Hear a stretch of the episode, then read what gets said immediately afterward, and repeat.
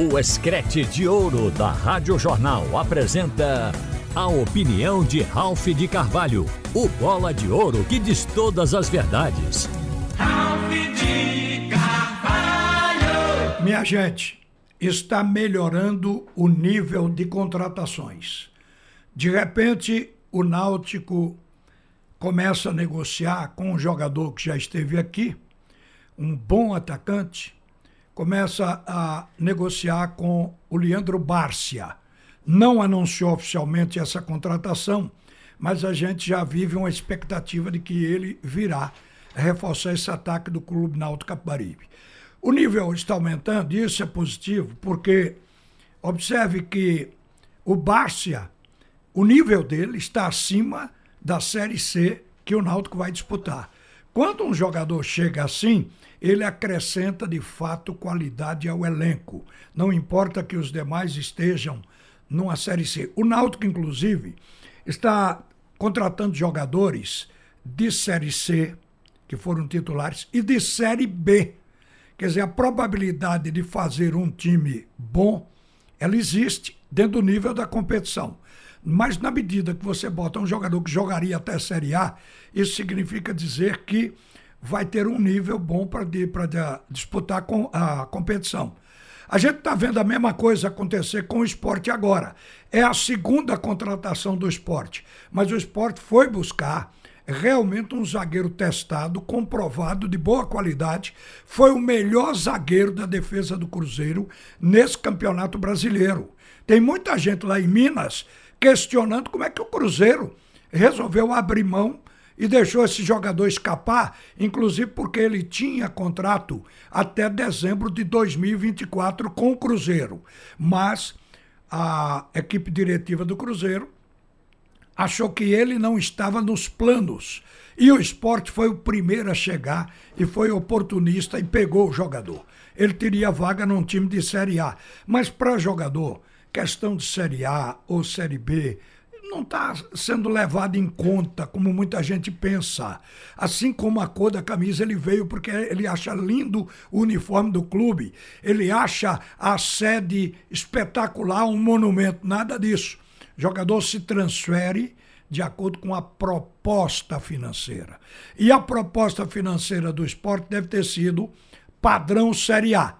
O jogador se decidiu pelo esporte, foi uma boa contratação, já aumenta o nível. É o que a gente imagina, porque o esporte teve grandes dificuldades este ano com a dupla de zaga. Inesperadamente, essa defesa do esporte, que sempre foi aplaudida pela regularidade, no segundo turno da Série B, passou a levar gol por brincadeira levava gol, como chegou a levar com 29 segundos, que deixou todo mundo com tamanha perplexidade. E quase todas as partidas, o esporte levava gol na frente, o time tinha que trabalhar para tentar empatar, e às vezes dava, outras não, para virar.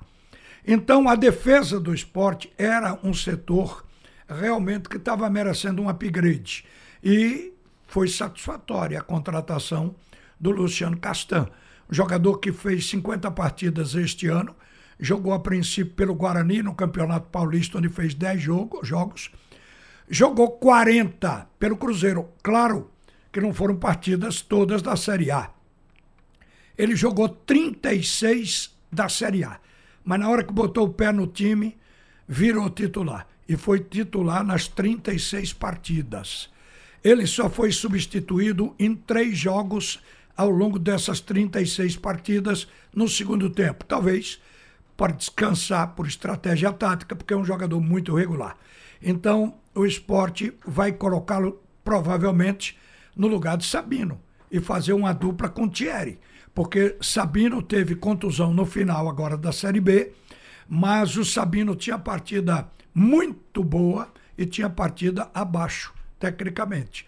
Ele estava se tornando um zagueiro pesado quando o atacante dava aquele tapinha na bola que botava nas costas, fazia o meia-lua e pegava na frente, e ele ainda estava girando sem poder de recuperação.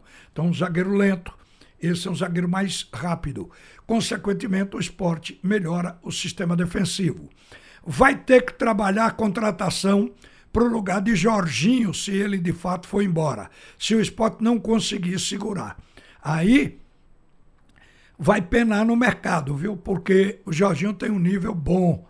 Outra coisa também, não é fácil encontrar um meia que seja criativo, que articule bem, que faça o time funcionar em torno dele.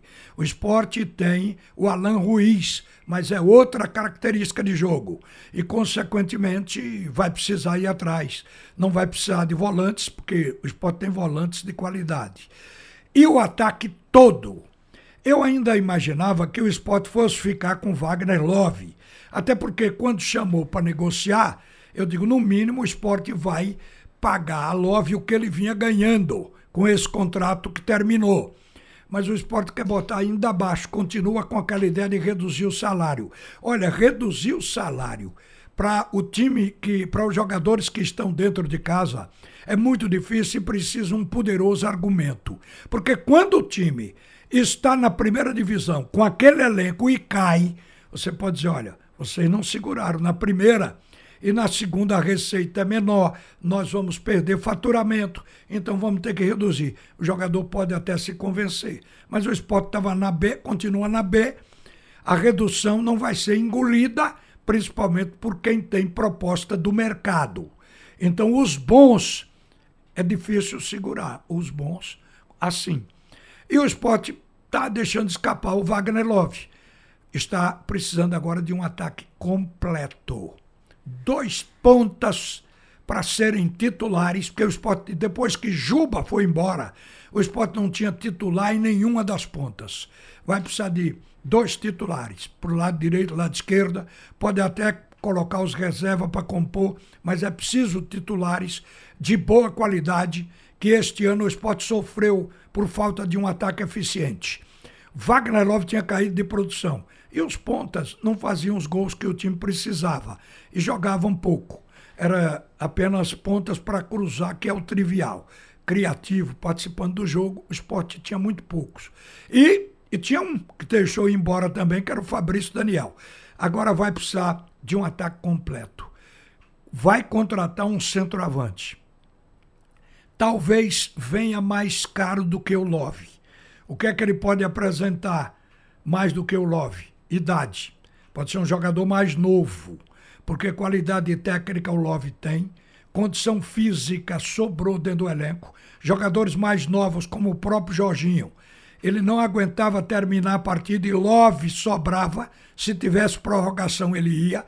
Então, o esporte está perdendo um centroavante desse e vamos ver se vai conseguir realmente fazer um time melhor. O técnico está pedindo, o técnico Mariano Souza está pedindo, como o Boris acabou de dizer, 35 a 38 jogadores no elenco. E por que o treinador está pedindo isso? Ele está chegando no Brasil. No Brasil, o esporte vai ter quatro competições: campeonato estadual, Copa do Brasil, Copa do Nordeste, Campeonato Nacional. O Campeonato Brasileiro, o Nacional da Série B, ele no princípio corre paralelo com Copa do Brasil se o esporte conseguir avançar. Nunca vai estar sozinho, só praticamente da metade para o fim do campeonato é que vai ser uma competição única. Então o treinador tem que se calçar. Hoje o conceito de 11 titulares está mudando. A gente ainda quer, exige porque no nosso futebol não tem elenco linear. Os clubes não têm uma capacidade financeira para contratar pelo menos 20 jogadores no mesmo nível. Então, por que é que se exige muitos titulares? Porque quando eles são mudados, quando eles saem do time, a gente sente a queda.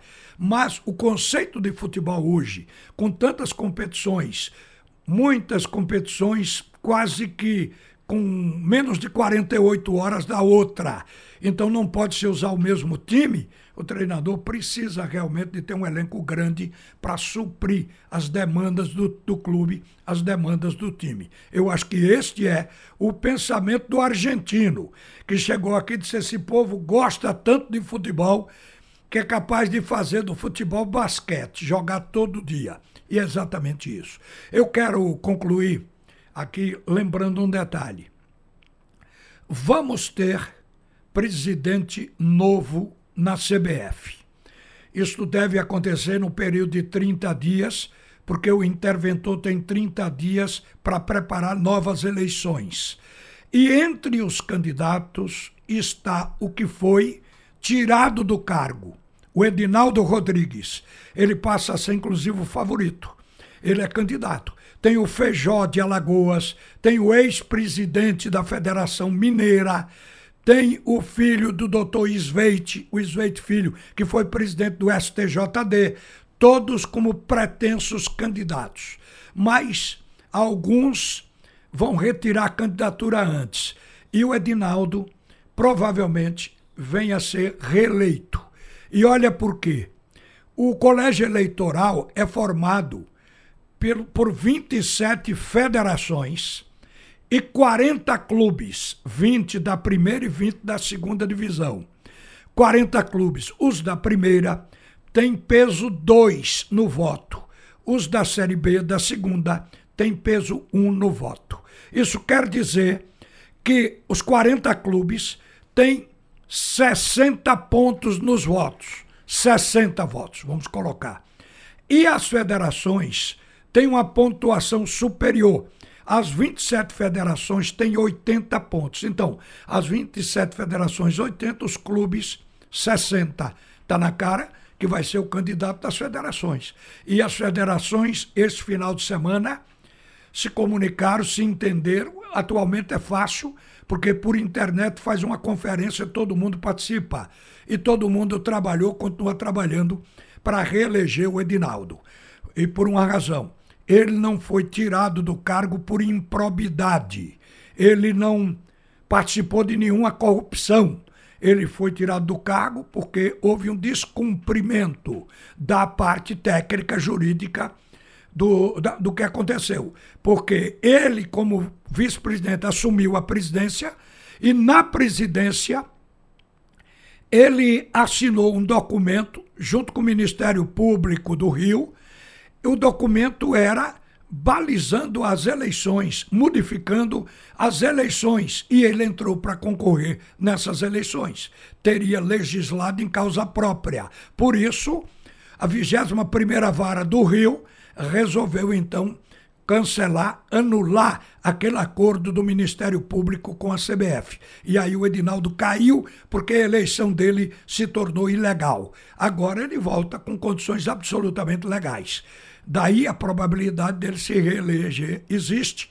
Eu estou falando isso aqui até para o ouvinte da Rádio Jornal ficar atualizado no que concerne também a Confederação Brasileira de Futebol. Uma boa tarde para todo mundo.